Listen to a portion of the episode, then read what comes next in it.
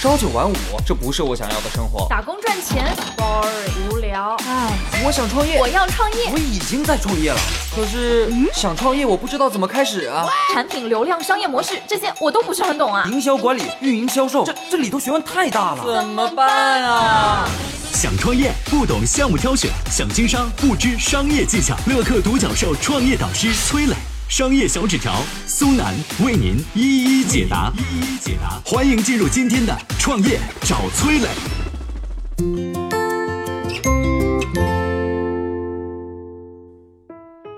什么叫减法策略？为什么苹果创始人乔布斯、微信之父张小龙等人都在追求少即是多的产品理念？产品创新又该怎么应用减法策略呢？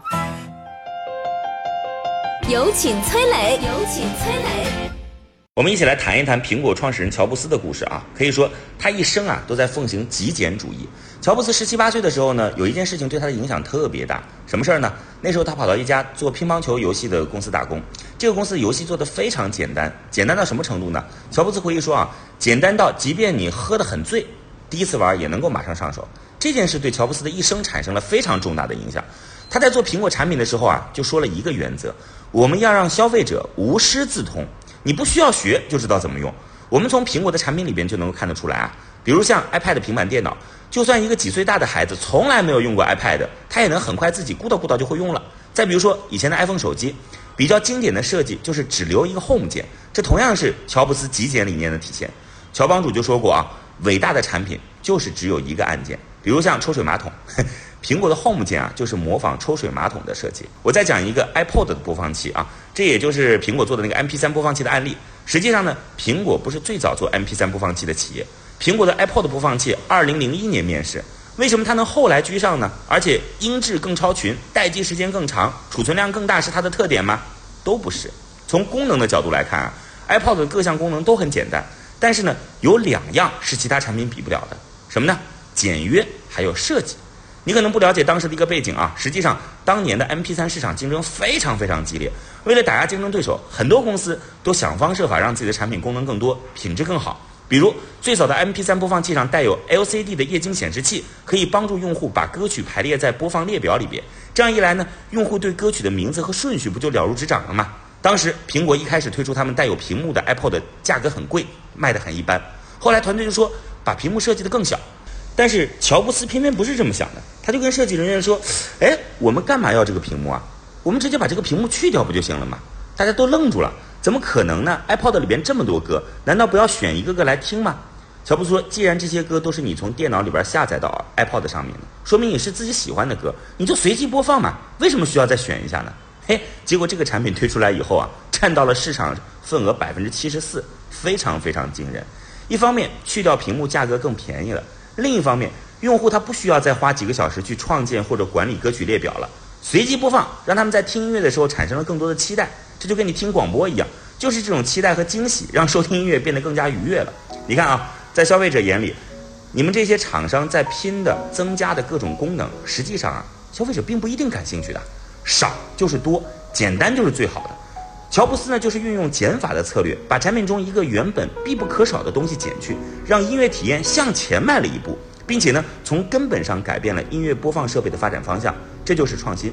再比如说啊，电脑上原本控制开关的按键就被乔布斯去掉了啊，你把苹果笔记本电脑一合就关机了，一开就开机了，同样是用的是减法策略，用更简单的设计和使用，让用户能够更简单、便捷、高效的去用你的产品。当然，这里边还有很多更深层次的思考啊。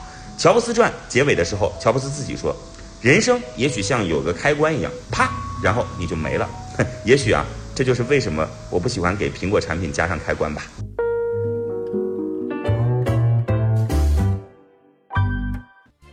嗨，大家好，我是崔磊。下拉手机屏幕，在节目简介里有我的个人微信号。朋友圈我会分享创业思考、商业观察，以及和支付宝、抖音等巨头合作的创业好项目，欢迎您来交流。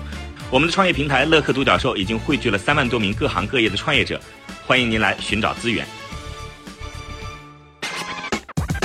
有请松南，有请松南。哎，你应该还记得吧？在这个 VCD 还有 MP3 播放器诞生之前啊，就是大多数人是用录音机来听音乐的，是用磁带来听音乐的，对吧？索尼呢？在录音机的基础之上，一九七九年的时候推出了一个产品，叫做随身听啊，Walkman。这个随身听是怎么发明出来的呢？这实际上啊，里头也就是用的减法策略。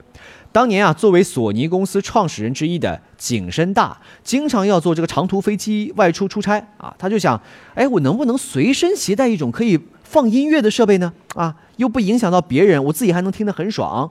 哎，市面上还真的没有这样的产品。那索尼能不能研制一个呢？那索尼公司当时的产品啊是太重太大了，是一定不适合拿到飞机上使用。哎，这位创始人呢，就从自己的需求出发，让公司的研发部门设计了一款能够用耳机来收听，而且只有播放功能的设备。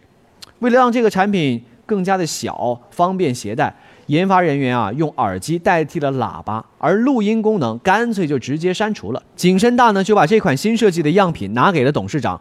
盛田昭夫来看，哎，这个盛田昭夫一看非常认可，于是啊，公司的营销部门就开展了一次大范围的消费者调查，想了解消费者到底有什么样的想法。结果呢，这调查结果让大家非常失望啊，没有人对这个东西感兴趣。这个时候换做一般的创业者，这是不是就泄气了呢？但是啊，这个盛田昭夫没有，他力排众议啊，坚持要推出这个随身听产品。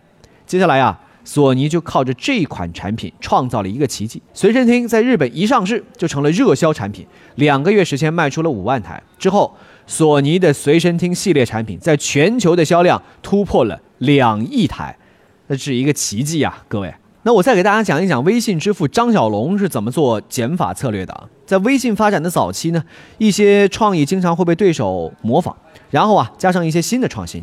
这马化腾就问张小龙：“哎，我们是不是？”要做细化啊，免得别人做了那些我们没有想到的功能。比如说啊，像微信的摇一摇这个功能推出之后啊，马化腾就给张小龙发了一份邮件啊，就说：哎，这个摇一摇真的很好，但是啊，要防止竞争对手抄袭，为什么不把预先该想到的都加进去呢？让别人想模仿都没有办法进行微创新。你知道张小龙是怎么回复的吗？他说：微创新啊是永无止境的啊，别人总可以加一点东西来跟你啊不一样。但是我们这个功能呢，已经做到了最简化啊，这是别人没有办法超越的。张小龙的理念是什么？就是复杂的东西都是脆弱的，只有极简才能不被超越。据说啊，微信在每个版本的设计当中，张小龙呢都会鼓励大家先做加法，然后再做减法啊。我们现在用的这个某个微信上的这些功能啊，很可能就是他们当时砍掉了三百个功能之后留下的。那怎么做到极简呢？张小龙的秘诀就是。把自己当傻瓜，什么意思啊？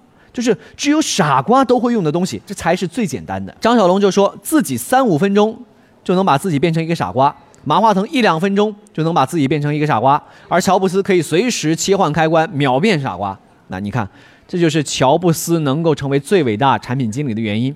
很多人对于自己做出来的产品特别熟悉啊，所以增加一些新奇有难度的功能，可能你觉得哎用起来很简单，但是。一个傻瓜用这个产品，那难度就很大了。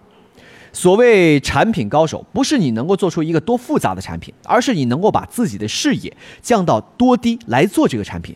所以啊，把自己变成傻瓜啊，可能要比把自己变聪明难多了。但是站在傻瓜的角度，给你的产品做减法，这是做产品的人需要不断练习的能力啊。我曾经呢跟很多创业者沟通过，发现创业者最大的痛点就是缺少资源、缺少链接。于是呢，我们创立了创业者社群“乐客独角兽”，现在啊已经有三万多人了。有人在这找到了创业机会，找到了客户、渠道商、投资人。下拉手机屏幕，在节目简介里边有我的个人微信号，我在社群等你。